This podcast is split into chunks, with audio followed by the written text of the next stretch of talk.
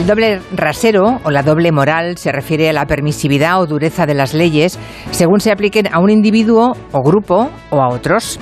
La anatomía de un embudo describe con claridad meridiana lo que provoca esa doble moral.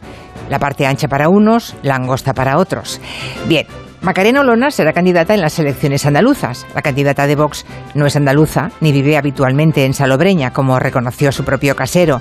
Pero aún así, la Junta Electoral de Granada entiende que su empadronamiento es un acto administrativo en firme y que resolver de otro modo comprometería garantías constitucionalmente reconocidas. Bien, nada que objetar.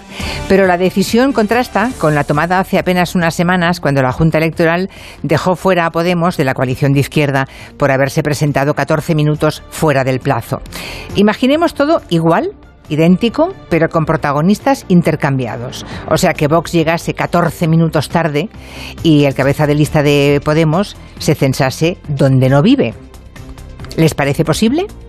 Es más, ¿les parece probable? La igualdad ante la ley es la piedra angular de las sociedades democráticas, aunque la evidencia de que unos son siempre más iguales que otros lo comprobamos diariamente. Cada caso de impunidad, y en San Show la hemos visto pasearse, alimenta la impresión de doble rasero. Más allá de casos concretos que podemos repasar, porque hay bastantes, nos parece interesante analizar la capacidad destructora, la capacidad desactivadora que tiene la doble moral sobre la sociedad. Haremos ese gabinete hoy en compañía de Julián Casanova, Julio Leonard y Elisa Beni.